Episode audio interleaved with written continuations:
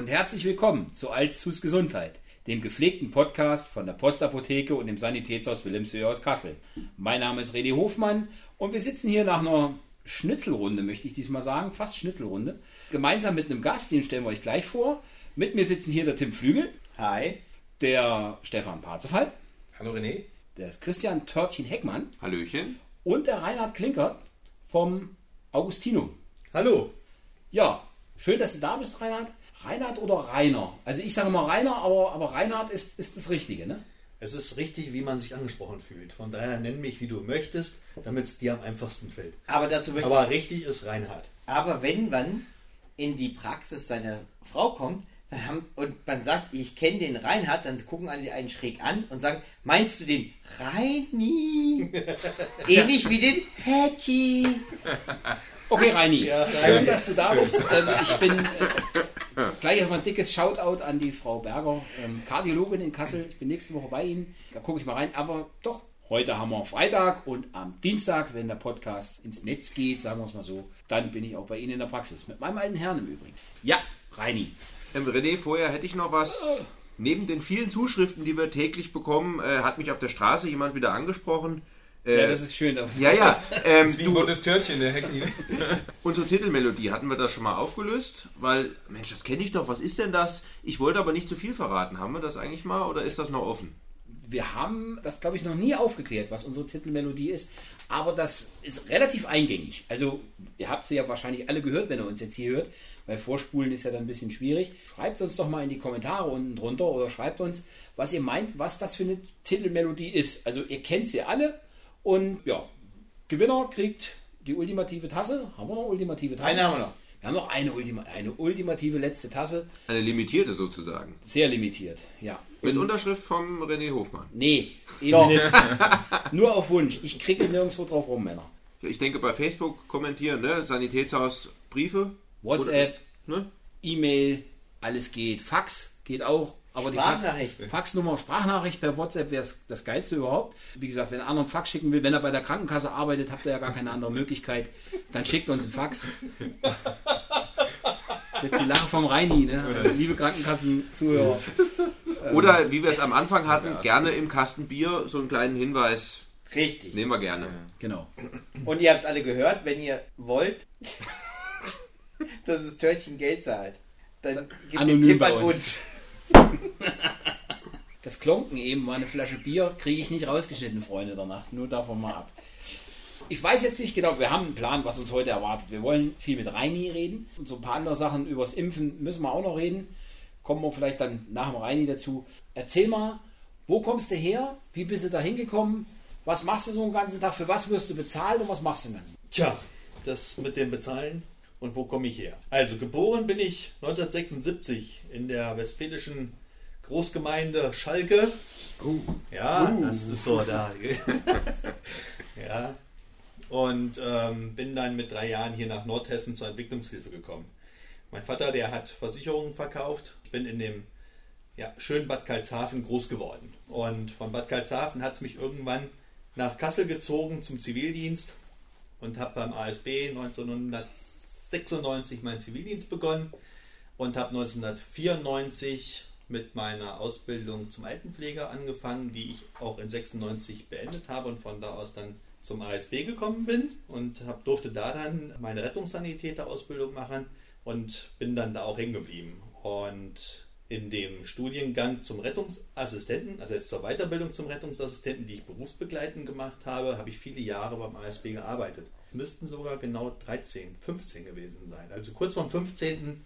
bin ich aus persönlichen Gründen dem ASB entflohen, habe aber vorher noch mein Betriebswirtschaftsstudium abgeschlossen und bin dann als stellvertretender Pflegedienstleiter zum Augustinum gekommen. In 2016 hat man mir dann die Stelle des Pflegedienstleiters angeboten und die bekleide ich bis heute. Und die Tätigkeitsfelder, die sind von Wirtschaftlichkeit über Personalmanagement und die Sicherstellung ja, der Qualität nach MDK-Richtlinien. Das ist so das, was ich verantworte und dafür bekomme ich wenig Geld.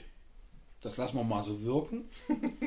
Ja, das wird vielleicht der ein oder andere Entscheider ja mitkriegen. Darf ich denn schon eine Frage in die Richtung stellen? Volle Pulle. Ich bitte drum. Also ASB und Augustinum sind ja eigentlich zwei völlig verschiedene Geschäftsmodelle. Ist schon ein krasser Sinneswechsel, oder? Nein, denke nicht, dass das der krasse Sinneswechsel ist, weil auch der ASB bekleidet oder hat ja auch einen ambulanten Pflegedienst. Mhm. Und das Augustinum selber ist ja auch kein Pflegeheim an sich, das ist ja ein ambulanter Pflegedienst. Von daher gesehen ähnelt sich das schon. Wobei ich beim ASB wenig in der Pflege gearbeitet habe. Da war ich tatsächlich viele Jahre im Rettungsdienst als Rettungsassistent unterwegs und bin dann als, ja, also eigentlich kurz bevor meine Genehmigung ausgelaufen ist, dass ich überhaupt nochmal als Pflegedienstleiter eingesetzt werden durfte. Das waren genau drei Wochen. Ja, sonst wäre das nämlich verfallen, weil ich dann fünf Jahre aus der Pflege raus war. Und von daher gesehen sehe ich da jetzt äh, schon eine große Schnittmenge. Okay, cool. Ja, du bist jetzt, wenn ich richtig gerechnet habe, fast oder genau fünf Jahre Pflegedienstleitung. Nee. 2016? 2010. Da habe ich die Pflegedienstleitung übernommen. Ich Genau, seit- genau. Achso, ja, Ja, ja, also Ja, richtige, Okay. richtige, in Anführungsstrichen, Pflegedienstleitung. Du hast ja noch ein paar Jahre vor dir in deinem Arbeitsleben. Siehst du das jetzt als Erfüllung für dich? Möchtest du nochmal zur Hausleitung dich weiterentwickeln aus der Pflege raus oder möchtest du schon in der Pflege bleiben? Äh, Pflegedienstleiter ist, glaube ich, schon ganz cool, weil letztendlich hat man als Hausleitung ja auch das, das Problem, dass man für die Verantwortung der, der, der Plätze, also dass die Häuser ausgemietet sind, dass da viel Kundenakquise betrieben wird und sowas alles, das ist mir Gott sei Dank nicht zugesprochen. Also auch nicht in, in der Gruppe, in der ich jetzt arbeite. Von daher gesehen äh, bewegt man sich da schon in einer kleinen Komfortzone. Nee, Hausleitung wollte ich, glaube ich, eigentlich nicht werden. Also das, was ich jetzt mache, ist, ist nett und das ist auch gut. Und ich habe auch ein tolles Team da oben, mit dem ich zusammenarbeiten darf. Auch in der Leitungsebene ein wunderbares, tolles Team, was sich auch erst vor gut fünf Jahren eigentlich so gefunden hat. Und das möchte ich eigentlich nicht mehr tauschen, nein. Aber wenn du mich fragst, wo ich noch hin will, also es wäre gelogen, wenn ich jetzt sagen würde, ich würde mit dem Lottogewinn weiterarbeiten. also es gibt mit Sicherheit die ein oder andere Veränderung, die, die sich jede Pflegedienstleitung vorstellt. Das denke ich schon. Da, da wird es mir vielleicht das ein oder andere geben. Da hat jeder so seine eigenen Ideen. Aber dass man da jetzt gedrungen und gezwungen wird für sich selber, das kann man bis heute noch verneinen. Wie die Zukunft aussieht, weiß ich nicht.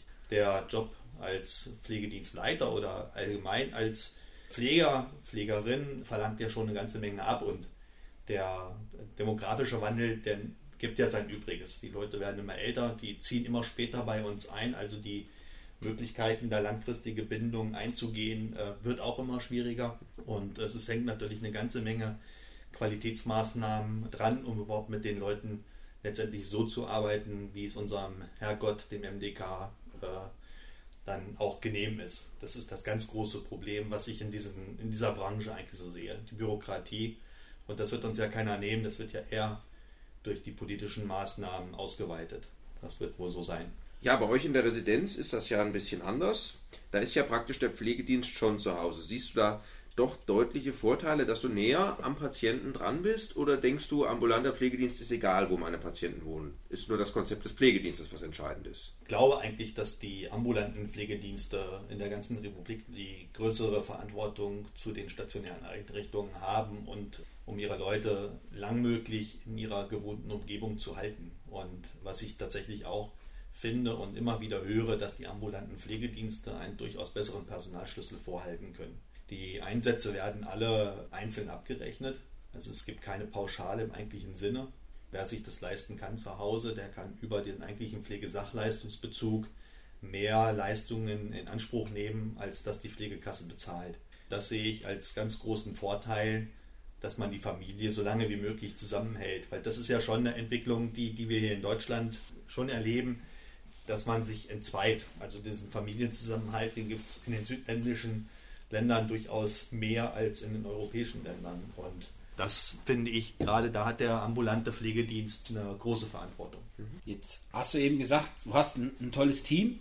Das haben wir hier auch. Und daher weiß ich, dass ein tolles Team nicht, nicht, alles, nicht alles entscheidet. Das ist ein Riesenbatzen, aber Pflege ist aus meiner Sicht eine knüppelharte Arbeit.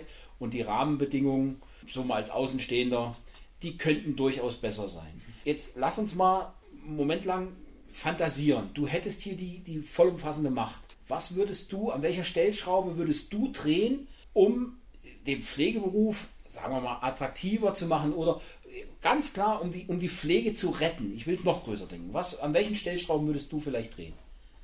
Hau, das ist eine äh, ganz große Frage, René. Ähm, ich glaube, da könnte man. Du bist ja auch nicht in irgendeinem Luschi-Buschi-Podcast, Ja, ich sondern bei der führenden ähm, Kompetenz in Sachen Sanitätshaus und äh, Apotheke.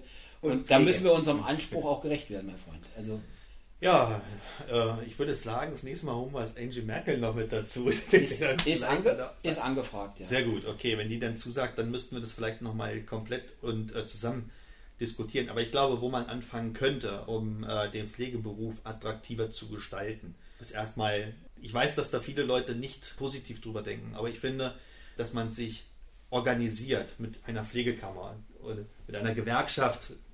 Das finde ich, finde ich, glaube ich, das wäre ein richtiger Ansatz, um sich in der Politik durchaus ja, besser, besser darzustellen. Und ich mein, bei Ärzten gibt es eine Kammer, bei Apothekern gibt es, glaube ich, auch eine Kammer, bei Architekten gibt es Kammern. Ja, nur die Pflege, die, die sträubt sich da irgendwo so ein bisschen gegen. Und ich glaube, dass viele Verbände, ob das Diakonie ist oder viele andere, äh, kochen wie momentan unser Föderalismus ihre eigene Suppe. Und letztendlich passiert da nichts. Und ähm, man muss immer hoffen, dass man in eine Region kommt, wo der Arbeitgeber A die 30 Tage oder vielleicht auch die 35 Tage Urlaub bezahlt oder gibt, die Überstunden vergütet werden, von, für ein vernünftiges Work-Life-Balance sorgt. Ja, das sind alles so Punkte, die man damit einbringen könnte. Ich glaube auch, dass die, dass die Pflege noch nicht ganz verloren ist. Aber es bedeutet schon für jeden Einzelnen, sich mit einzusetzen, auch politisch mit einzusetzen, um dann letztendlich irgendwo was für sich oder für die Gemeinschaft zu erarbeiten. Und das sollte unser Auftrag sein. Und dann wird sich auch was ändern. Wenn man mich fragt, was ich jetzt ändern würde, habe ich da ehrlich gesagt keine Antwort drauf, weil nicht alles ist doof. Aber Familie und Arbeit in Einklang zu bringen, wäre, glaube ich, schon ganz toll. Und es machen ja auch viele Krankenhäuser regional vor. Wenn es denn irgendwo möglich wäre, dass ein oder dass ambulante Pflegedienste oder in Kooperation mit, mit, mit äh, Pflegeheim es ermöglichen, den Eltern vielleicht eine Kindertagesstätte irgendwo mit reinzubringen. Das würde, glaube ich, schon vielen Leuten die Möglichkeit geben, auch zu unattraktiven Arbeitszeiten zu kommen. Das ist ja immer das, äh, wie flexibel ist der Arbeitgeber. Und die ambulanten Dienste und die stationären Einrichtungen sind eben wenig flexibel in ihrer ganzen, in ihrer ganzen Arbeitszeit. Ja, da geht es um 6 Uhr los und dann ist um 20 Uhr Feierabend. Die Leute müssen ja irgendwann versorgt werden. Ich glaube, da haben viele andere soziale Einrichtungen. Ich glaube, bei euch könnte man das wahrscheinlich auch, klar habt ihr Hauptöffnungszeiten, aber ihr kennt euren Kundenstrom. Und wenn ihr da sagt, okay, um halb neun kommen wenig Kunden, da reicht mir einer Verkäuft, äh, ein Verkäufer. Und gegen 18 Uhr weiß ich, da kommen die alle von der Arbeit, da brauche ich fünf Verkäufer. Das funktioniert halt bei uns über den ganzen Tag. Und da ist es halt schwierig mit Dienstplanung und ja, dem allen so gerecht zu werden, den Familien gerecht zu werden. Und ich glaube, das ist das allergrößte Problem in der Pflege, die Familie und die Arbeitszeiten in Einklang zu bringen. Zumal bei euch es ja noch so ist, ist ja auch natürlich in der Sache der Dinge, dass man auch am Wochenende, an Feiertagen, bei Heiligabend, Ostern, da habt ihr ja zu tun. Ne? Das ist ja nicht wie ein normaler Arbeitgeber, der sagt, liebe Leute, genießt euer langes Wochenende. Nee, das ist tatsächlich so. Aber ich glaube, das gibt es ja auch in, in anderen Einrichtungen. Also es gibt ja auch Apotheken, die samstags geöffnet haben. Oder auch Sanitätshäuser. Ja, Stimmt. Das ist natürlich an den, an den Feiertagen und ähm, Ähnlichem ist das natürlich nicht so, ja. Aber ich glaube, das kann man auch nicht ändern. Das, das ist einfach da und wer sich dann jetzt für diesen Beruf entscheidet, der muss sich da tatsächlich selber mit auseinandersetzen und im Vorfeld auseinandersetzen. Das kann man keinem nehmen. Ich glaube, worüber wir da reden, die, die Samstags-, Sonntagsarbeit, Feiertagsarbeit, die kann man euch nicht wegnehmen. Und das kann man nicht mit den Notdiensten vergleichen, die wir, die wir auch machen, aber das, das ist was gänzlich anderes. Ich glaube, da geht es am Ende des Tages tatsächlich um eine echte Wertschätzung und nicht um Pseudoklatschen auf dem, auf dem Balkon. Das sollte halt irgendwo auch von der Politik, von den Krankenkassen, von den Kostenträgern mehr gemacht werden. Ein richtiger, das habe ich auch, glaube ich, schon mal im Podcast gesagt, dass ich einfach nicht kapieren kann, dass die Arbeit am, am Getriebe eines Volkswagens das Zweifache bringt oder das Vierfache bringt von, von der Arbeit am Menschen. Ob das jetzt eine Kindergärtnerin ist, ein Sani oder, oder eine Pflegekraft, das ist einfach paradox. Und da muss drüber nachgedacht werden. Und ja, da packe ich meine rote Socke aus. Der nächste 1. Mai kommt bestimmt. Ihr könnt grillen gehen oder ihr geht mit mir. Jetzt habe ich noch eine Frage, Reinhard. Wir kennen uns jetzt schon eine Hast du die Weile. Stoppuhr rausgeholt? Jetzt unterbrich ihn doch nicht. Das hätten gute, das war so ein Anhub Ich auf, eine, auf eine locker 60, 60 bis 70 Sekunden und du plapperst dazwischen. ey. So, Schieß jetzt, los. Jetzt mach ich kurz. Ähm, Reinhard, jetzt, jetzt kennen wir uns schon eine Weile. Jetzt hast du gesagt, was nicht so positiv ist an der Pflege, aber du hast dich entschieden dafür. Warum? Acht Sekunden. Ich weiß nicht, also Karlshafen war so das, das, das Gros der Nachbarschaftshilfe. Da gab es auch eine ganz große Rotkreuzbereitschaft. Und in dieser Rotkreuzbereitschaft war ich auch immer sehr aktiv. Meine Mutter, die war da auch in, naja, Leitungsposition kann man in so einem Verein ja nicht sagen. Ja, doch schon. Aber da wurde man irgendwo so ein bisschen geprägt und irgendwann hat man sich überlegt, du, was willst du machen? Dein Vater, der hat Versicherung verkauft. Willst du das tatsächlich machen? Ja, oder möchtest du tatsächlich was mit Menschen machen, was dir Spaß macht? Tatsächlich ist da die Altenpflege nicht das erste Ding gewesen, aber die anderen Schulen waren alle voll. Das war damals so. Ja, und dann hat man gesagt, okay, dann gehen wir erstmal äh, da war die Altenpflegeausbildung nur zwei Jahre bis zum Staatsexamen, heute ist sie ja drei Jahre. Und dann hat man sich überlegt, ob man dann nochmal die Krankenpflege in der verkürzten Ausbildung macht. Aber naja gut, ich meine, dann kam die erste Freundin oder die zweite und dann war das auch vorbei und man hat sich da keine Gedanken darum gemacht. Aber ich, finde schon, dass, dass die Pflege allgemein ein, ein wichtiges Gut in unserer Gesellschaft ist. Also das, das ist mit Sicherheit so. Ja, und ähm, wenn ich dem René jetzt will ich da unbedingt beipflichten, ja, mit Klatschen bringt man diesen ganzen Sektor nicht nach vorne. Da muss schon einiges passieren. Ja, und ich finde es halt immer trotzdem alles schwierig, VW mit Pflege zu vergleichen. Ja, warum ist das Getriebe äh, doppelt so teuer, wie, wie am Menschen zu arbeiten? Ich glaube, wenn man das umdrehen wollte, dann muss man aber auch ehrlich sagen, wäre das so nicht finanzierbar. Das, das, das ist ja einfach auch so. Ja, man muss schon gucken, dass man das irgendwo im Einklang hält ich beuge mich nicht dem Shareholder Value. Also das äh, weiß man mittlerweile. Ja. Ähm, ich glaube, dass ja, das ist ein grundlegendes Problem unseres, unserer, unserer Wirtschaft, unseres kapitalistischen Systems in dem Fall tatsächlich. Ja, da gibt es unterschiedliche Meinungen zu und finde ich persönlich scheiße. Aber ich möchte mal eins, möchte ich jetzt nochmal hervorheben. Du, der du ja letztendlich dich hättest entscheiden können zwischen Versicherung und einen Haufen Geld zu verdienen, vielleicht ja, ich bin schon der, der weiche Kern. Also, und du hast dich letztendlich für den Mensch entschieden. Ja. Und, und ich glaube, das ist auch die einzige Variante, die Pflege zu retten, dass die Leute nicht nur aufs Geld gucken, weil am Ende wird sehr wahrscheinlich das Wirtschaft und, die, und, und das Getriebe oder sowas immer etwas mehr bringen, sondern man muss auch mal ein bisschen drauf hören, was das Innere sagt. Ja. Und ich sag mal, es ist tatsächlich Natürlich. Also von Klatschen zahlt keiner seine Miete und von Mindestlohn ist auch keiner zufrieden, äh, wenn man sich um irgendwas, und darum geht, sich irgendwas leisten zu können. Aber letztendlich bekommt man auch Dankbarkeit zurück. Das muss man, äh, glaube ich, so ein bisschen mit in den, in, den, in den ganzen Sektor mit oder in seine Überlegung mit einbringen. Ja, dass man etwas tut, was man mit, mit Gefühlen erstattet bekommt. Das ist leider nicht immer so, aber sehr häufig. Das, ich weiß jetzt tatsächlich nicht, ob man das so werten kann. Aber ich glaube, der Unterschied zwischen einem Krankenhaus und der Altenpflege schreckt viele davor ab, diese lange Bindung einzugehen. Das ist nicht wie im Krankenhaus, dass ich sage, okay, der kommt jetzt hier drei Wochen, ist dann wieder verschwunden. In dem ambulanten oder auch in den stationären Sektoren, was die Alten- und Krankenpflege angeht, geht man langfristige Beziehungen ein. Und die sind nicht immer einfach. Das überlegen sich wahrscheinlich da auch viele, ob das so gewollt ist. Weil das ist schon ein psychischer, emotionaler, das ist schon hart. Das muss man schon sagen. Aber du hast gerade auch gesagt, du kriegst etwas zurück, was mit Geld nicht zu vergleichen ist. Nee, das, das ist ja auch so. Ne? Aber die eine, ich mein, jede, jede Münze hat zwei Seiten. Ne? Auf genau. der einen Seite kannst du bezahlen, auf der anderen Seite hast du ein Bild. Ja klar. Ähm. Jetzt mal eine grundsätzliche Frage, würdest du es denn wieder machen, wenn du sagst, okay, durch die Mutter in die äh, Ehrenamt-Schiene, durch den Vater Versicherung, wäre das unter heutigen Bedingungen wenn du das alles gewusst hättest, wo es heute hingelaufen wäre, was, was du, hättest du das wieder angefangen oder hättest du was anderes gemacht? Doch lieber das VW. Naja, auf die Frage, ob ich mich wieder dafür entscheiden würde, ähm, den Pflegeberuf zu erlernen, würde ich vielleicht mit Ja antworten, aber ich würde versuchen, eine andere, äh, eine andere Spezifikation zu erlangen. Dass man in der Pflege an und für sich vielleicht sich so ein bisschen aus der aktiven Pflege hm. zurücknehmen kann um das länger zu ertragen oder auszuhalten, körperlich auszuhalten. Mhm. Auch wenn das Sanitätshaus Wilhelmshöhe, das geilste Sanitätshaus der Welt und auch in Kassel, äh, die geilsten Hilfsmittel liefern kann, äh, ist es immer noch eine Sache des, des Körpers. Ja, und da leiden viele und das ist ähm, relativ, mhm. relativ hohes Belastungsgut, wo viele Menschen oder viele Kollegen dann auch erschöpfen und dann diesen Beruf an den Nagel hängen, weil dann die körperlichen Gebrechen dazukommen. Da will ich dem René jetzt wieder beipflichten, ja, da wird viel mehr für die Industrie getan als äh, für die Pflegekräfte.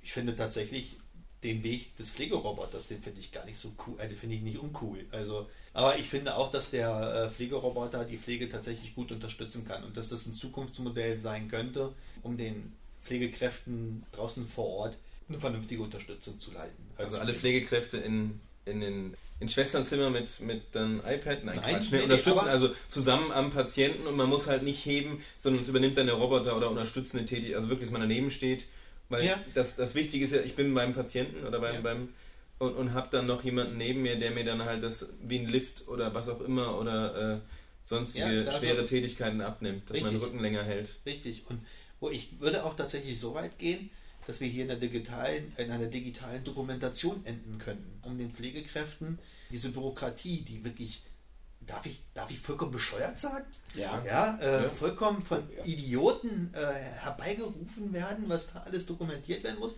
Ich meine, wir haben das ja beim Thema Impfen.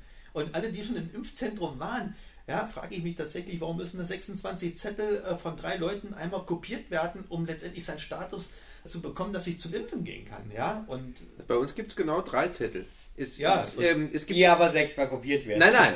Es, äh, es, gibt Impfzentren, eingescannt. es gibt Impfzentren, die drucken das Computerprogramm aus und scannen es hinterher wieder ein. Also, für meine Anmeldung habe ich vier Zettel ausgedruckt. Einmal war die Aufklärung da dran, dann noch einmal, den ich selber ausfüllen musste. Dann, äh, dass ich das regelkonform ausgefüllt habe und dann musste ich noch eine Anfahrtskizze.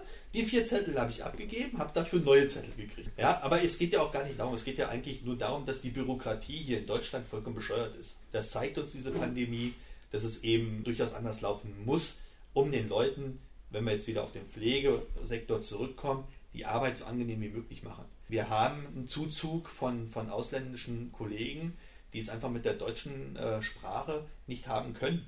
Ja, und wenn die sich dann durch diesen ganzen Wust dieser Dokumente durchwühlen müssen, ja, und nee, da, da stimmt was nicht. Und dass dies dann als Qualitätsmerkmal genommen wird, ja, ob das dann nur drin steht oder nicht, und wenn es nicht drin steht, wurde es nicht gemacht, so ist ja dann immer die Aussage. Das erzeugt Druck bei den, bei den, bei den Mitarbeitern und das ist der falsche Ansatz. Da leidet die Qualität am Kunden und, oder am Menschen und nichts anderes. Zustimmung. Absolute Zustimmung. Das Wir können, wir, nicht. können, wir können hier nicht klatschen oder, oder ausrasten, aber da bin ich absolut bei dir. Das ist, Ja, aber das macht auch meinen Job kaputt. Also das Ja, ja. muss ich auch sagen. ne? das, also, ich glaube, das stresst uns alle. Also, Ja.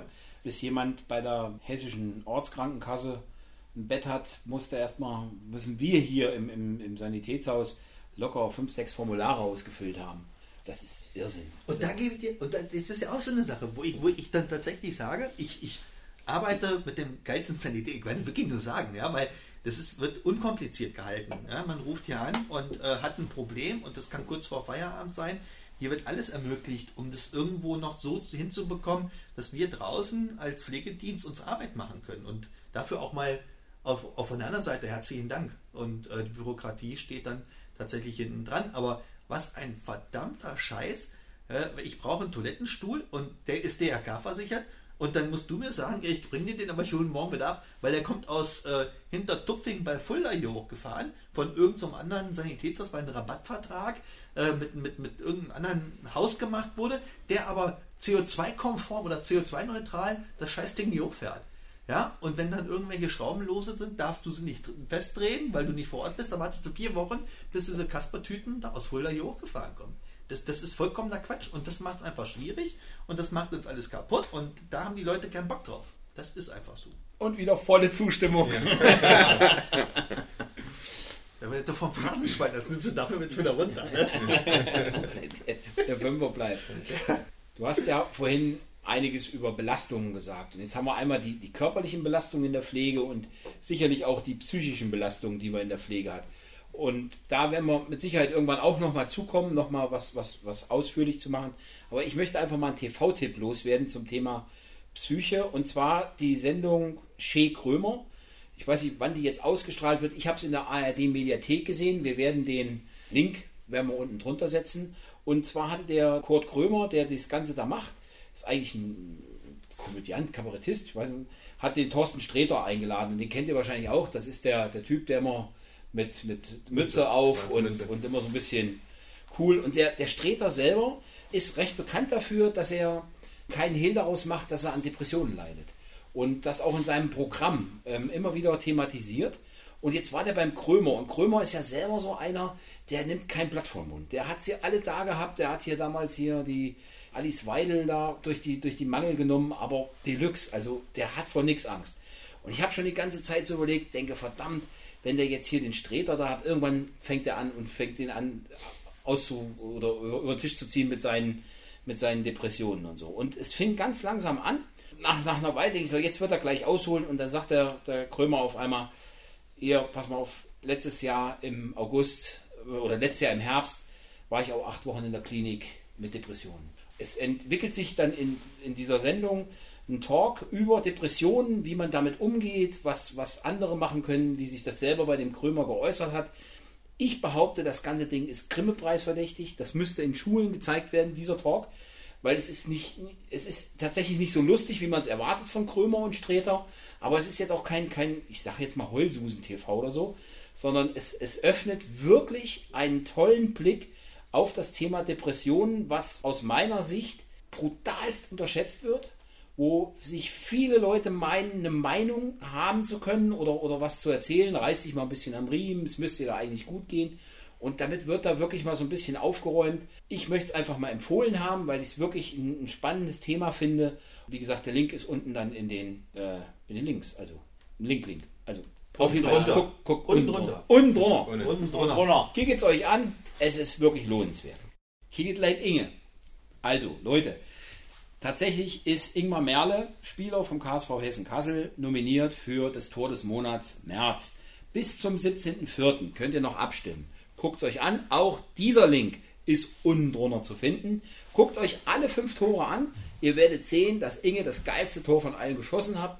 Stimmt für ihn ab. Holt mit uns den, den, den Pott hier, beziehungsweise die, die Marke des Tor des Monats nach Kassel. Und wenn wir das geschafft haben, dann hatte jetzt schon im Vorfeld die HNA knallhart recherchiert.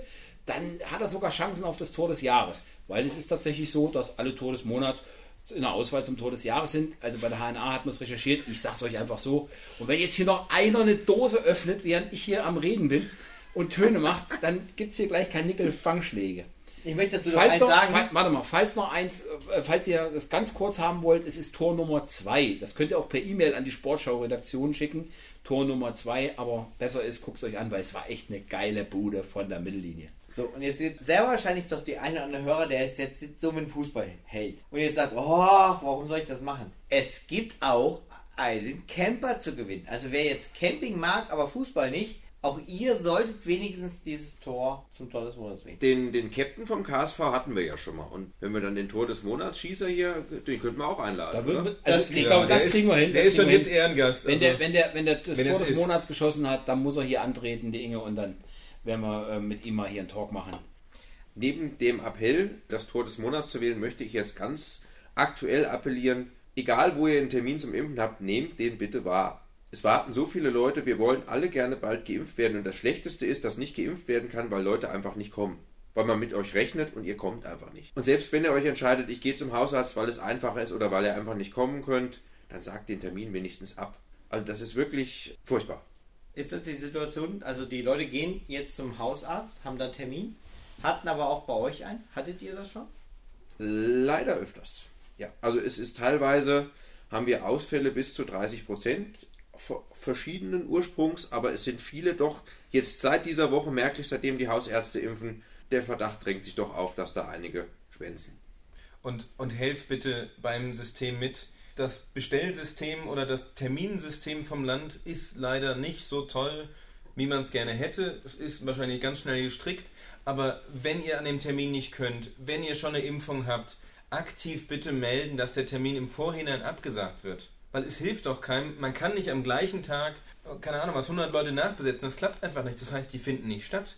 Wenn man nicht immer vorzeitig sage, ich kann da nicht, ich bin schon, dann hat man noch eine Chance, die neu zu vergeben. Und nochmal was ganz Wichtiges eigentlich zu der Idee der Hausärzte. man hat sie eigentlich hauptsächlich ins Boot geholt, damit die ganzen Immobilien, die zu Hause nicht rauskommen, die ambulant vielleicht auch vom Pflegedienst versorgt werden, damit die ein Anrecht und eine Chance auf eine Impfung haben. Das sollte eigentlich die Aufgabe der Hausärzte sein. Wenn die Hausärzte jetzt aber gar nicht mehr ans Telefon gehen können, weil es einfach nicht mehr stillsteht, eine Praxis hat mir heute gesagt, das E-Mail-Postfach ist voll. Das ist nicht Sinn und Zweck der Sache. Ich kann es verstehen, es ist einfacher, als vielleicht von Helsa nach Kalden zu fahren. Ja, aber lass doch den Leuten, die es wirklich brauchen, erstmal den Vortritt. Ich habe jetzt, war heute Morgen beim, bei meinem Hausarzt und habe halt einen Moment warten müssen, weil Telefonat da war, auch jemand angerufen. Ein Gespräch, was die, die Arzthelferin schon x-mal mittlerweile geführt hat. Und es ging einfach nur darum, dass sie dann gesagt dann melden Sie sich doch beim, beim Impfzentrum in Kalden, dass Sie sich da impfen lassen. Und nö, das wäre beim Hausarzt schon bequemer. Und ganz ehrlich, Leute, es ist einfach noch nicht die Zeit für bequem. Wir können uns bequem momentan nicht leisten. Versucht einen Termin im Impfzentrum zu kriegen, da wird, das geht auch schnell und flott, wenn ihr da hinkommen könnt. Und es gibt auch genügend Möglichkeiten, die euch dahin fahren. Das ist ja jetzt auch nicht so, dass man dann nicht dahin kommt. Es gibt, gibt freiwillige Helfer, die da helfen. Wenn man sagt, ich bin immobil, das Kreuzchen kann man bei der Anmeldung schon machen, dann, dann macht das. Und wenn ihr wirklich zwischendurch dann einen Termin beim Hausarzt bekommt, dann meinetwegen nehmt den wahr, aber sagt halt den Termin wirklich ab. Das ist, glaube ich, ganz, ganz wichtig, weil es soll ja auch jetzt schnell vorangehen. Und Jetzt blockieren wir uns gerade, wir blockieren uns selber. Also wir Menschen, nicht das System in dem Fall, sondern das sind mal wieder wir Menschen. Und dann sind wir wieder bei unserer Eigenverantwortung, wo ich sage, hm, semi-optimal klappt das bei uns hier. Damit sind wir so ziemlich am Ende unseres kleinen, sympathischen, familiären, äh, führenden Podcastes. Heute mit, mit Gast Rainer Klinker. Reini, ich sage seinen Namen nochmal, falls ihr ihn treffen wollt. Ihr trefft ihn im Truseltal ganz oben rechts. Drei große weiße Häuser. Orange. Was? Orange? Nee, die Häuser sind weiß. Und, und wenn, die, wenn die Rollos runter sind, dann sind sie orange. Nein, die sind inzwischen orange. die sind orange? Ja, Muss man wieder vorbeikommen, hä? War schon lange nicht mehr da. Ja, Weil Corona. Corona hat natürlich auch bei uns eingeschlagen. Wir haben auch die Türen zu, auch für die Sanitätshäuser. Wir öffnen sie langsam wieder für Besucher und auch Sanitätshäuser und Apotheken. Und äh, als Besucher oder ähm, Mitarbeiter nicht vergessen, die Parkscheibe ins Auto zu legen. Ganz wichtig. Ganz wichtig. Lifehack heute Abend noch. Lifehack, genau. Der Lifehack des Tages präsentiert von Törtchen Heckmann. Legt ja die Parkscheibe ins Auto, wenn ihr da oben steht, weil das, das sind schon fast, also das Wort Banditen ist jetzt nicht so richtig, aber, weil ihr habt ja immer noch die Chance, die da reinzulegen. Aber Was selbst wir als Sanitätshaus haben schon genug Lehrgeld bezahlt. Ähm, ja klar haben wir schon bezahlt da oben. Weil, wir, weil der Kollege die Parkscheibe nicht ins Auto. Ich hatte keine Parkscheibe dabei. Ja, kriegst du wieder. Ja, das müssen Das wir aber jetzt hier in dem Podcast erzählen. Also, Reini, äh, wenn er erwischt wird, wendet euch an Reini, fragt dann nach. genau. Der gibt euch nichts wieder und dann ist gut so. Ähm, die macht das. Der legt's aus.